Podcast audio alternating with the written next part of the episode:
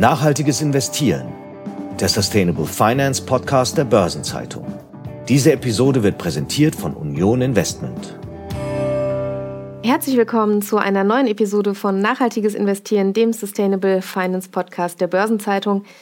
Attribute wie Artikel 8, Artikel 9 sollen es Investoren leichter machen, nachhaltige Investitionsmöglichkeiten zu erkennen. Es gibt aber durchaus auch Hürden. Die Klassifizierung ist gerade für ausländische Fonds und Investoren aufwendig und mein heutiger Gast setzt auf eine Dachfondslösung, um das Investitionsuniversum an der Stelle zu erweitern. Und wie das genauer aussieht, darüber sprechen wir heute. Ich heiße Sabine Reifenberger, bin Redakteurin der Börsenzeitung und bei mir im Studio ist heute Andreas Nilsson, Head of Impact bei Golding Capital Partners. Herzlich willkommen bei uns. Danke. So, Herr Nilsson, der Name legt es schon nahe. Sie sind äh, Schwede, haben sich freundlicherweise trotzdem bereit erklärt, mit mir in Deutsch zu sprechen, auch wenn das nicht Ihre, Ihre Muttersprache ist. Gelegentliche englische Begriffe sind deswegen an dieser Stelle schon mal ausdrücklich entschuldigt.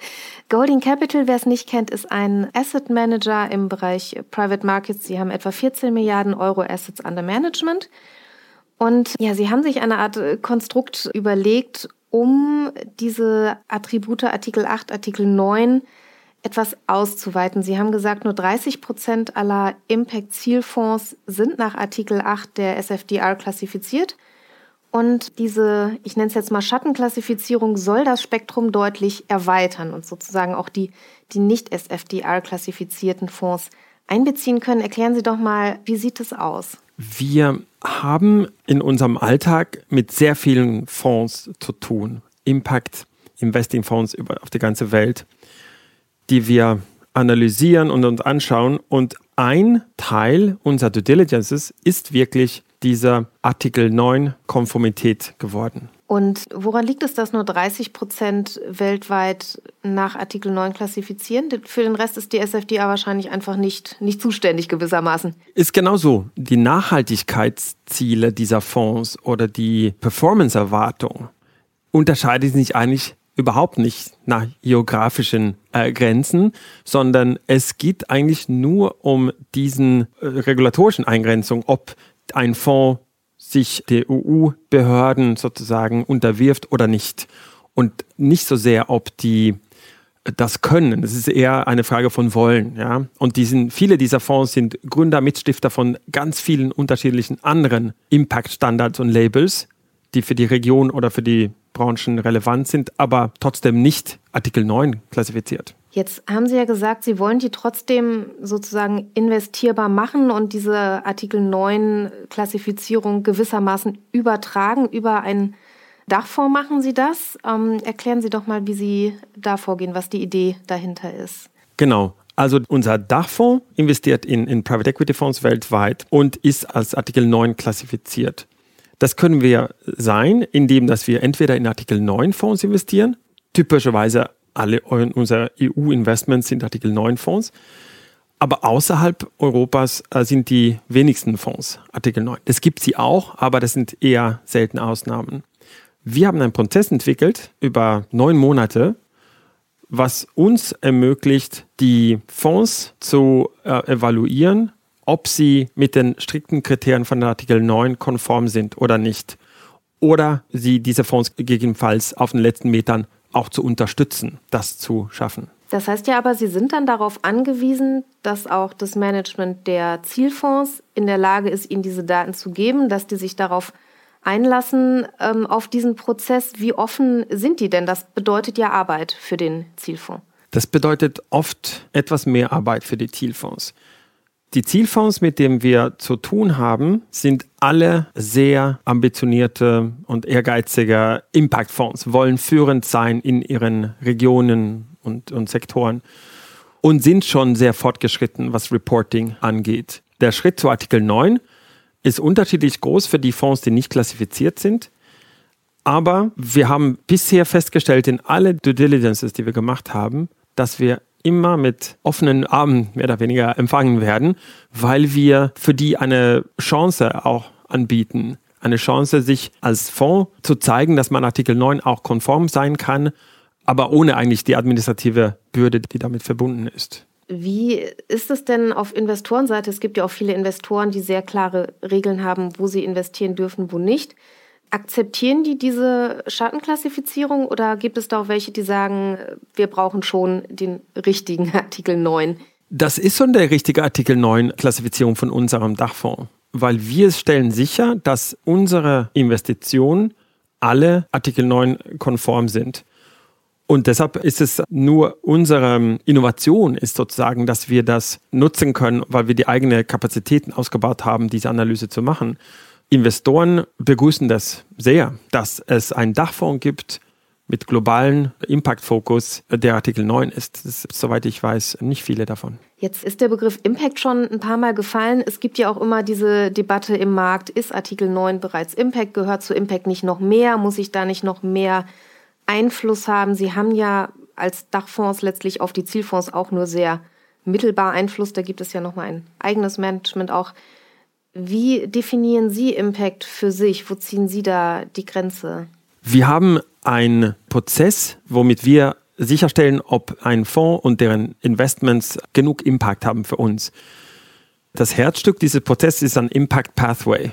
Das ist eine Art Theory of Change was wir für jeder Fonds vor dem Investment entwickeln, mit dem Fonds abstimmen und nach dem Investment für jede einzelne Portfoliofirma auch übertragen. Dass jede Firma hat einen Pathway. Das bedeutet, dass wir in unserer Arbeit unabhängig von Artikel 9 diesen Pathway entwickeln, wobei wir feststellen können, dass die Produkte und Dienstleistungen dieser Firma einen besonderen Effekt hat, die messbar ist, mit, mit wissenschaftlichen Belege quantifiziert werden kann, die zu einem messbaren Impact-Metric und SDGs verknüpft werden können, wie zum Beispiel CO2-Einsparung. Das heißt aber, Sie müssen das wahrscheinlich regelmäßig evaluieren, weil beispielsweise der Zielfonds könnte ja die Ausrichtung ändern oder einzelne Portfoliounternehmen könnten Veränderungen vornehmen. Wie häufig muss man das auch überprüfen?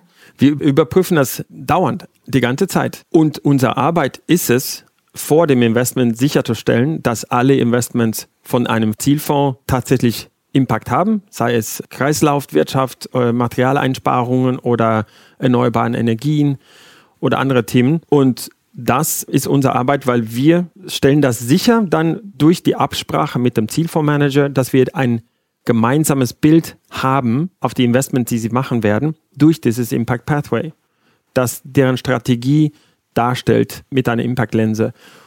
Und das ist für uns sehr wichtig und hilfreich. Und das ist, Ihre Frage war, ist das, reicht es im Artikel 9? Wir haben eine deutlich strengere Anforderungen an unser Zielfonds, als dass die nur Artikel 9 sein sollen, sondern dieser Prozess, wobei wir die Impact beschreiben und messbar machen, das ist für uns extrem wichtig und nutzt am Ende aber auch dazu, dass wir dadurch ein der Kriterien von Artikel 9 äh, belegen können und nämlich, dass die nachhaltige Investitionsziele haben müssen. Das können wir dadurch belegen durch diesen Prozess, was wir schon vorher hatten. Was passiert denn, wenn Sie Investitionsmöglichkeiten sehen, wo Sie sagen, das wäre total spannend, vielleicht aus Renditegesichtspunkten, und dann müssen Sie feststellen, es reicht nicht äh, im Bereich Nachhaltigkeit. Gehen Sie dann in den Dialog, versuchen Sie den hochzupuschen? Man muss ja wahrscheinlich da auch aufpassen, dass man nicht äh, aus Renditegesichtspunkten was mitnimmt und die Kriterien verwässert. Da würden wir nicht tiefer ins Gespräch gehen. Es gibt ein enorm großes Angebot an Zielfonds in unserer Datenbank, die wirklich nur auf Impact Private Equity Fonds fokussiert ist, haben wir über 900 Zielfonds. 300 davon sind shortlisted, also die passen wirklich zur Strategie, haben eine gewisse Größe, sind nicht First-Time-Funds, passen zu unseren Sektoren es gibt ein großes Angebot an Zielfonds. Unsere Arbeit ist es wirklich nur, die absolut besten auszufiltern. Wie viel größer ist Ihre Auswahl dadurch, dass Sie diese, ich sag mal, Schattenklassifizierung übertragen, auch auf Fonds, die nicht Artikel 9 sind? Ja, das ist das Spannende daran, finde ich, mit diesem Schattenprozess, dass wir in diesem, nehmen wir mal die 300 Shortlist, was eine sehr lange Shortlist ist schon, da sind unter 100 in Deutschland. Das heißt, zwei Drittel sind nicht in der EU und dadurch vergrößert sich natürlich, und wir können in diese Fonds investieren. Ja, dadurch, dass die fast keine nicht-europäische Fonds Artikel 9 klassifiziert sind und wir trotzdem in die investieren können mit unserem Prozess, vergrößert sich natürlich die Landschaft, wie Sie gesagt haben, um das Dreifache. Und für einen Investor in Europa, der Wert auf Artikel 9 legt und sagt, ich will Artikel 9, das ist für mich wichtig, dann können Sie mit diesem Ansatz, mit dieser Art von Unterstützung eines Dachfonds das Universum verdreifachen, globalen Ansatz haben, viel mehr erreichen, weil viele der Probleme unserer Transition können nicht durch europäische Maßnahmen und Lösungen adressiert werden. Das wohnen nur 5% der Menschheit in Europa. Was würden Sie denn sagen, wenn Sie uns mal mitnehmen durch so einen Prozess? Wie lange dauert es denn von dem ersten Bemerken eines Fonds, bis der dann auf die Shortlist kommt, bis Sie dann wirklich sagen, jetzt haben wir diese ganzen Prozesse durchlaufen, haben alle Daten gesehen, die wir sehen mussten. Wie viel Zeit nimmt das in Anspruch, bis Sie wirklich sagen, jetzt investieren wir und jetzt sagen wir auch aus unserer Sicht, der erfüllt unsere Impact-Anforderungen? Wir verbringen mehrere Monate drauf. Wir könnten es bestimmt schnell machen in zwei Monate. Bisher haben wir uns immer Zeit gelassen und machen es eher in drei bis vier, manchmal fünf Monate Zeit. Weil wir wollen es wirklich gründlich machen. Wir sind als Team sehr diszipliniert, würde ich sagen, aber auch sehr, sehr neugierig, sehr offen und wollen die ganze Zeit lernen und finden immer neue Kleinigkeiten, die wir vielleicht auf dem Weg auch adressieren wollen.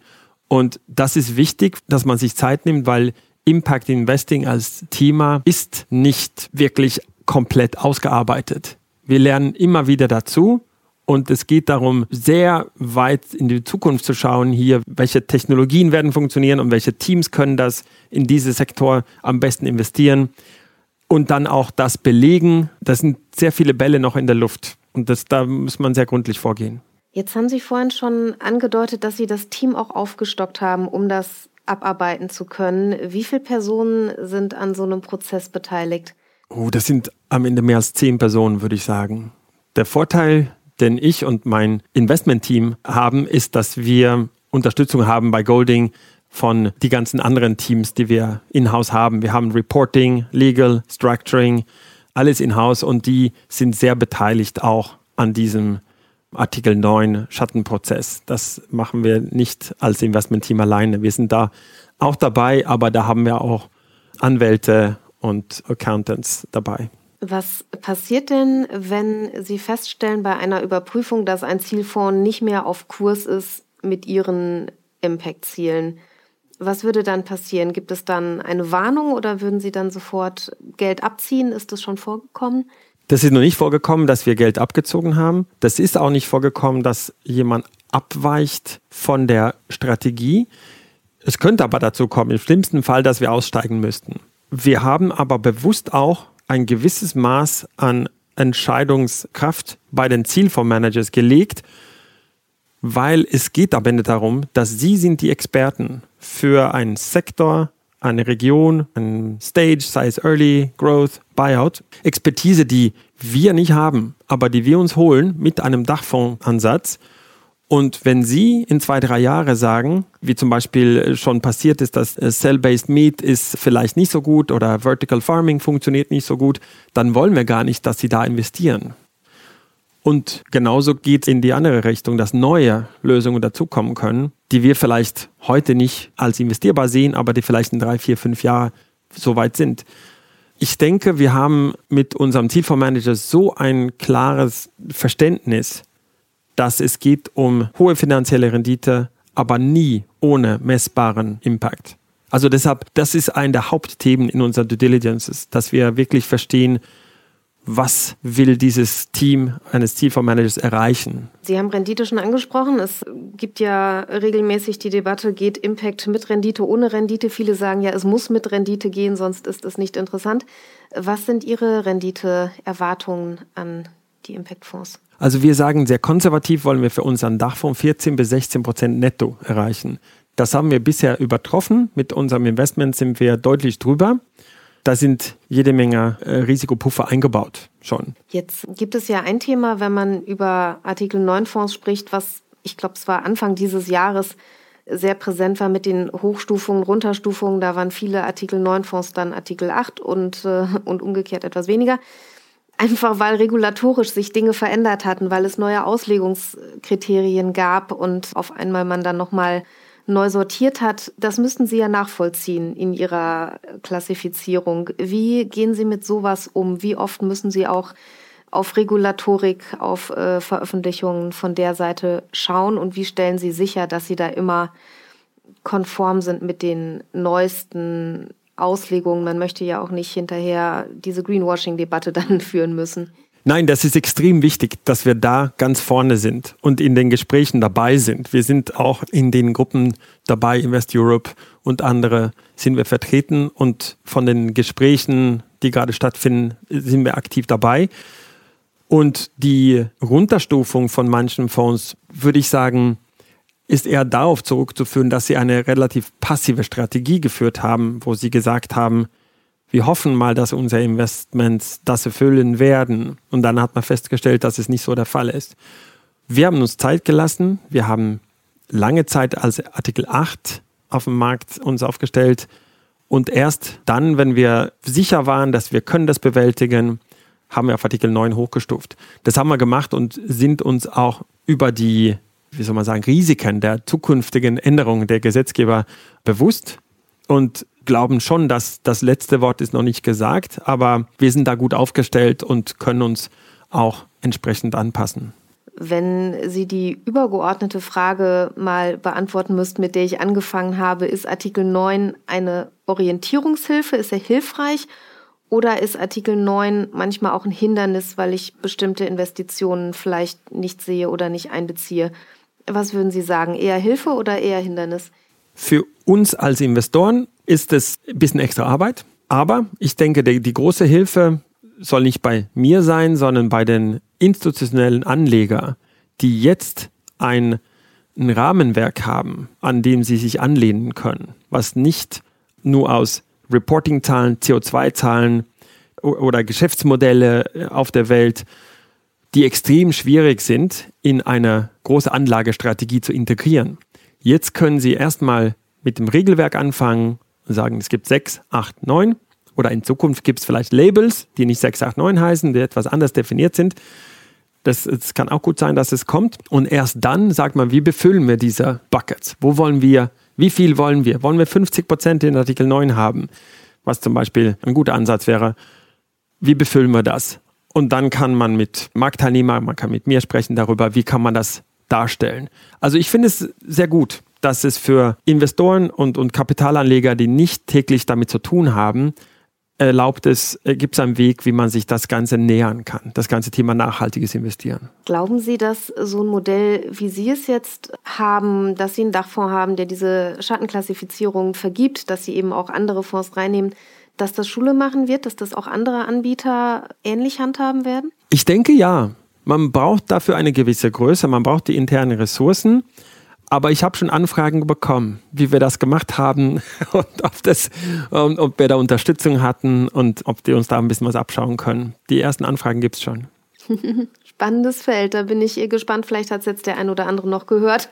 Ich danke Ihnen auf jeden Fall ganz herzlich, dass Sie uns mal mitgenommen haben durch äh, Ihre Klassifizierungsprozesse und Ihre Reise. Das war Andreas Nilsson, der Head of Impact bei Golding Capital Partners. Vielen Dank für den Besuch im Podcast. Vielen Dank, Frau Reifenberger.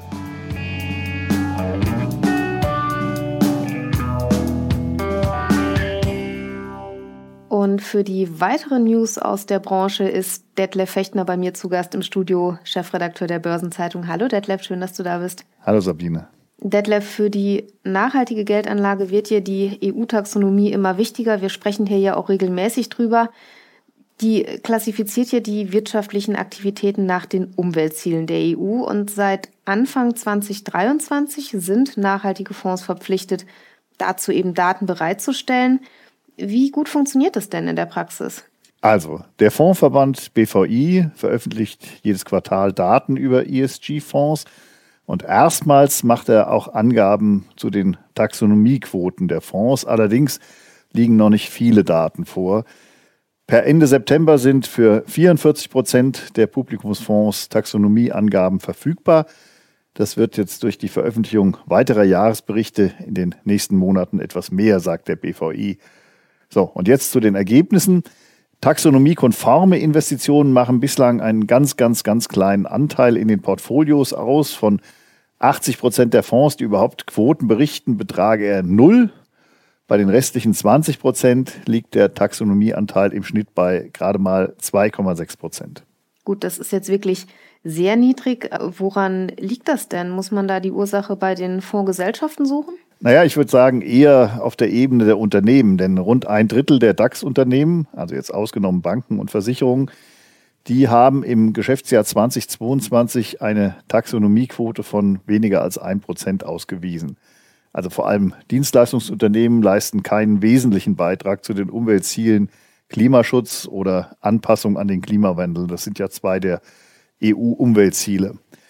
Da es jetzt für mehr Umweltziele Auslegungshinweise gibt, könnte die Quote allerdings steigen. Jetzt können auch Ziele wie Übergang zu einer Kreislaufwirtschaft, Vermeidung von Umweltverschmutzung, äh, Schutz der Biodiversität erfasst werden.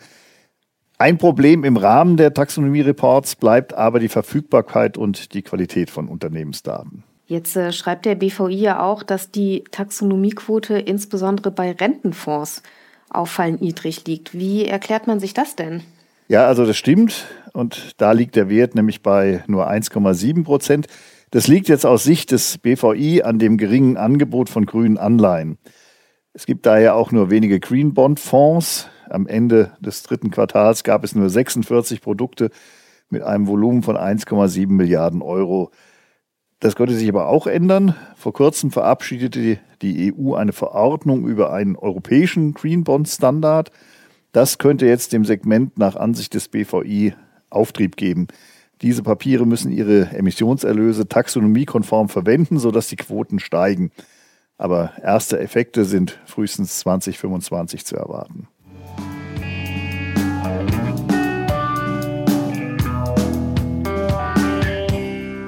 Schwierigkeiten bei ESG-Themen sind ja auch immer mal ein Anlass für die Aufsicht hinzuschauen. Die Europäische Zentralbank, die droht jetzt 20 Banken mit Strafgeldern wegen ESG-Defiziten.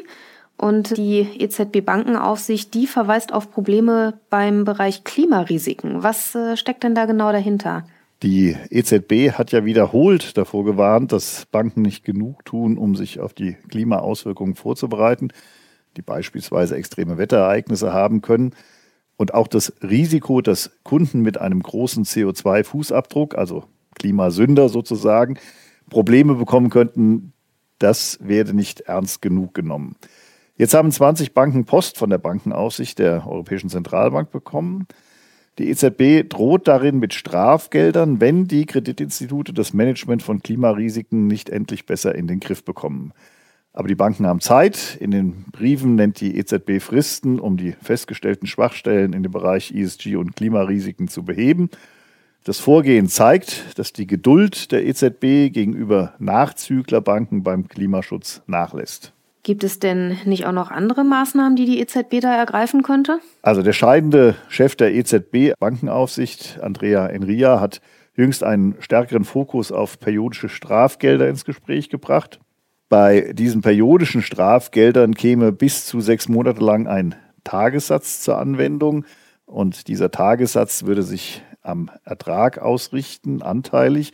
Bei einer Bank mit 10 Millionen Euro Jahresertrag wären das bis zu 1,4 Millionen Euro. Und was steckt hinter dieser Drohung? Das ist ein Signal dafür, dass die Behörden in der Europäischen Union den Druck auf die Finanzbranche erhöhen, ihren Umgang mit Klima- und ESG-Risiken zu verbessern. Letzten Monat erklärte auch die Europäische Bankenaufsichtsbehörde, dass sie den Rahmen für Kapitalanforderungen überarbeiten werde, um ESG besser zu berücksichtigen. Jetzt äh, geht es ja um Verstöße. Sind denn da alle Klimasünder gleich oder wird da differenziert? Ja, da wird differenziert. Sie sind nicht gleich, denn die Schwere der von der EZB festgestellten Mängel, der variiert natürlich von Bank zu Bank. Laut Insidern ist es unwahrscheinlich, dass alle, die einen Brief erhalten haben, am Ende auch Strafgelder zahlen werden.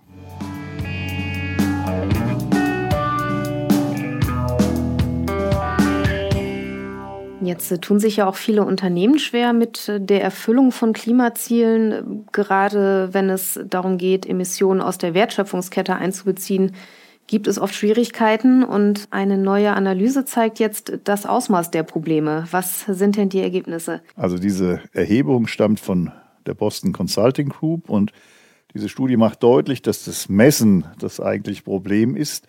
Der Studie zufolge sagen bisher nur 10 Prozent der befragten Unternehmen, dass ihnen eine umfassende Messung und ein entsprechendes Reporting ihrer Emissionen gelingt. Genauso wenig also wie in der Vorjahresstudie. Hinzu kommt, dass diesmal weniger Unternehmen angeben, dass sie ihre CO2-Emissionen gemäß den eigenen Zielsetzungen gesenkt haben. Was bereitet den Unternehmen denn die größten Schwierigkeiten? Ja, du hast es ja schon angedeutet, die Messung der sogenannten Scope-3-Emissionen, also der Emissionen entlang der Wertschöpfungskette. Das ist die größte Herausforderung für die Unternehmen. Aber immerhin registriert Boston Consult hier Fortschritte. Mehr als die Hälfte der Unternehmen berichtet, dass eine teilweise Erfassung dieser Emissionen gelinge. Das ist deutlich mehr als 2022. Ein Problem ist aber weiterhin der fehlende finanzielle und personelle Spielraum, um bei den Klimazielen schneller voranzukommen. Allerdings können die Befragten mittlerweile monetäre Vorteile für ihre Anstrengungen besser einschätzen. 40 Prozent schätzen den finanziellen Ertrag auf mindestens 100 Millionen Euro im Jahr. Das könnte die Motivation etwas steigern. Äh, die Union Investment hat ja in einer weiteren Studie zur CO2-Reduktion auch noch ein ganz interessantes Ergebnis hervorgebracht. Ähm, sie bescheinigt nur einem Drittel der DAX-Unternehmen eine gute Klimafitness. Inwieweit äh, deckt sich das denn mit den Ergebnissen der Boston Consulting Group? Union Investment hat ebenfalls die Verringerung der als Scope 3 bezeichneten Belastungen aus Vorprodukten abgefragt. Zusätzlich wurden Klimaziele sowie ESG-bezogene Anreize in der Vorstandsvergütung untersucht. Bei der Fondsgesellschaft ging es nur um die DAX-Werte. Im Ergebnis zeigt sich eine breite Kluft zwischen dem Spitzenreiter, der Deutschen Telekom, und dem Schlusslicht, das ist Infineon. Während die Telekom Emissionen seit 2017 um 85 Prozent reduziert hat, gelang Infineon der Studie zufolge nur ein Rückgang von 2 Prozent. Da die CO2-Reduktion nicht das allein entscheidende Kriterium ist, sondern auch Anreize in der Vorstandsvergütung gewertet werden, hebt Union Investment auch das gute Abschneiden von RWE und Heidelberg Materials hervor. Im unteren Drittel der Notenskala befinden sich zudem nicht nur Konzerne wie die Deutsche Börse und Adidas, sondern auch Zalando oder Hannover Rück, die es an Anreizen fehlen lassen. Da ist also noch ein bisschen was zu tun. Danke, dass du heute bei uns warst und uns da einen Einblick gegeben hast. Dankeschön, Detlef. Sehr gerne, Sabine. Wir hören uns an dieser Stelle, wenn Sie mögen, in 14 Tagen wieder mit einer neuen Episode von Nachhaltiges Investieren. Bis dahin wünsche ich Ihnen eine gute Adventszeit und freue mich, wenn Sie in zwei Wochen wieder mit dabei sind. Bis dahin, machen Sie es gut. Das war Nachhaltiges Investieren, der Sustainable Finance Podcast der Börsenzeitung. Diese Episode wurde präsentiert von Union Investment.